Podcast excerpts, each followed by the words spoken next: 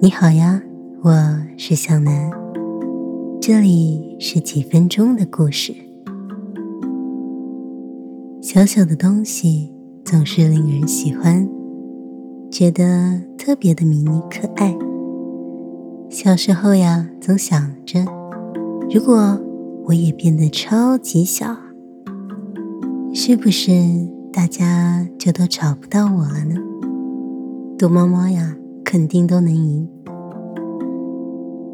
而真的也就有那么一位姑娘，非常的迷你，大小只有人的拇指这么大而已。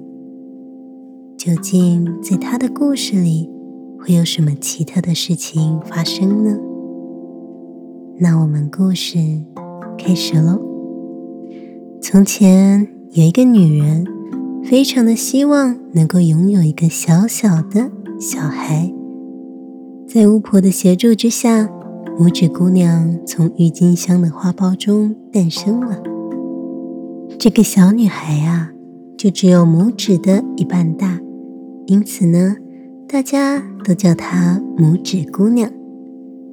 有一天晚上，拇指姑娘在睡觉的时候啊，有一只丑陋的癞蛤蟆闯进了拇指姑娘的房间。并且就这样把她带走了，想要把拇指姑娘嫁给自己的儿子。因为担心拇指姑娘逃走，所以癞蛤蟆将拇指姑娘放在一片她没有办法逃走的荷叶上面。当拇指姑娘醒来的时候，并且发现这件事情的时候，就伤心的。哭了起来，因为这片荷叶的周围都是水，他也没有办法回到陆地上。癞蛤蟆的儿子完全不顾拇指姑娘的意愿，只想着要将她留下，当做自己的新娘子。水里的小鱼知道这件事情之后呢，决定要拯救拇指姑娘，于是。他们合力咬断那片荷叶，拇指姑娘呢就这样顺着水流飘走了。一只可爱的蝴蝶发现了拇指姑娘，不断的环绕着它飞舞。拇指姑娘把缎带绑在蝴蝶的脚上，让蝴蝶可以拉着自己往前走。此时呀，却突然出现了一只金龟子。把拇指姑娘给抓走了。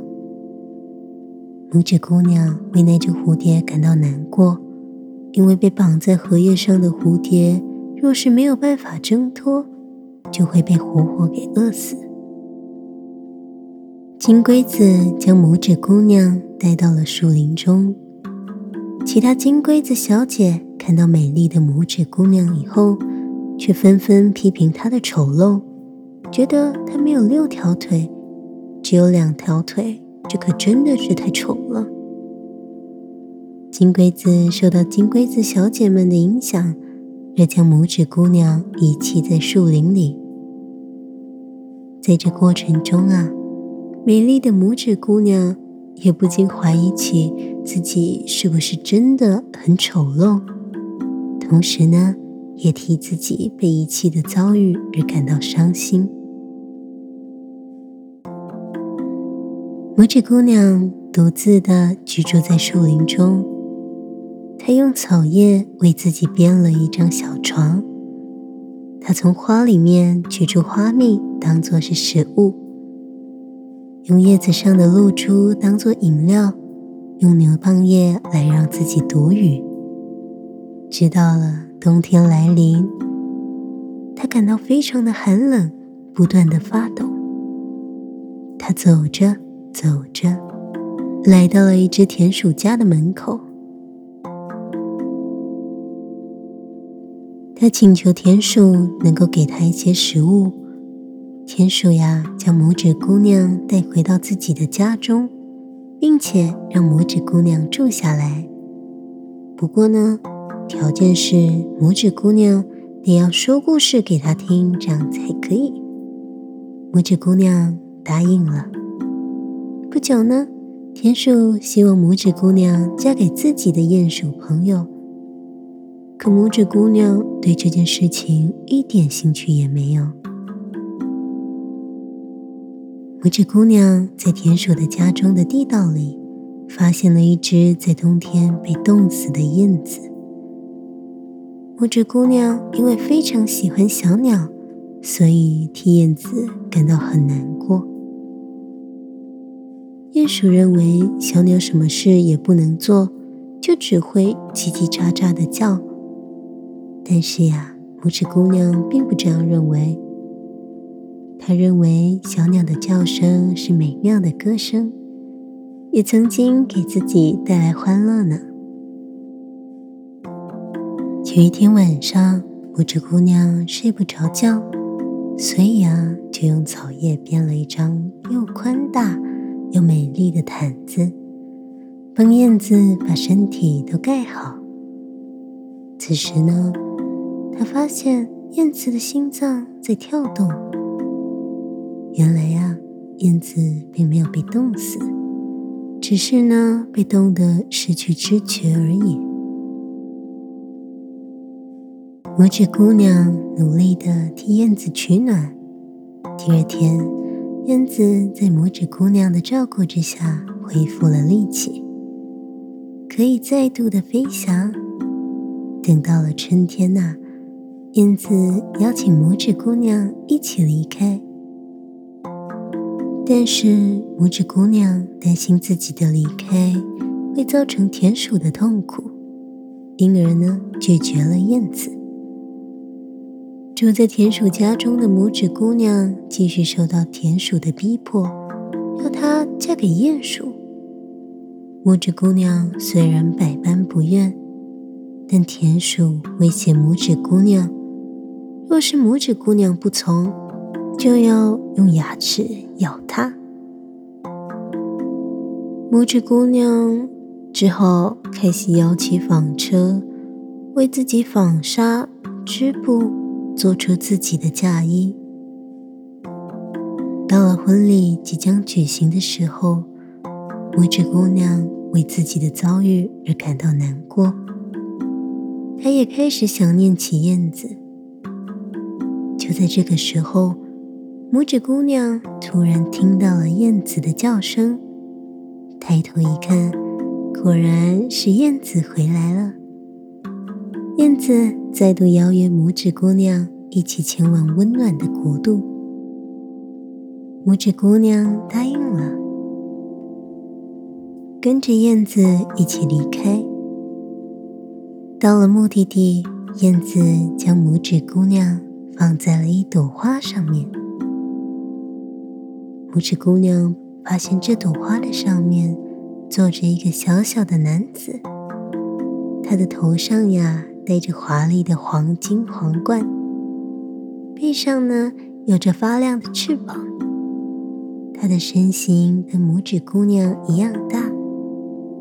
原来呀，在这个国度里面，每一朵花里面都会住着一个小小的男子和女子。而刚刚那一位呢，就是他们的国王。国王看到拇指姑娘后，觉得她非常的美丽，就取下自己的金王冠，戴在了拇指姑娘的头上。拇指姑娘答应了国王的求婚，其他人呢，送给了拇指姑娘一对翅膀。让她可以在花朵间自由自在的飞舞。从此，拇指姑娘和国王一起过着幸福快乐的生活。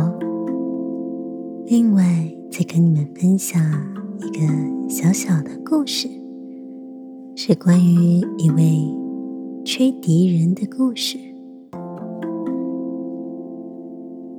在一二八四年，德国的哈姆尔恩爆发了严重的鼠患，全城都陷入恐慌。有一天，一个外地人进了城，他穿着马戏团的小丑彩衣，他自称可以驱鼠。于是呀，城里的人向他许诺，如果他能够去除鼠患，那城里的人将会以重金来酬谢他。条件谈妥以后，彩衣人掏出了笛子，吹了起来。笛声响起，瞬间就引出了成群的老鼠。他边吹边走，鼠群跟着他被引到了维西河边。所有的老鼠就这样掉到水里淹死了。可这时候，城里的人却反悔耍赖，不肯拿出酬金。彩衣人呢，生气的就这样离开了。几个星期之后。在夏季的六月，当人们在教堂里面做礼拜的时候，才一人出现了。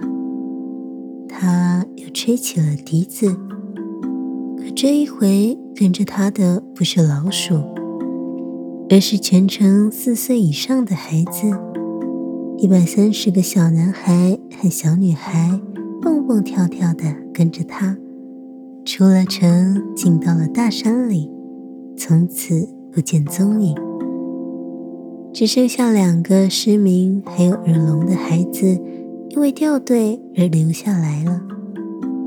可别人问他们，他们也说不清楚其他人到底去了哪里。好了，今天的故事就到这里结束了。按照惯例。无论你那里是白天或者晚上，都请让我对你说一声晚安，好梦。我们下次再见。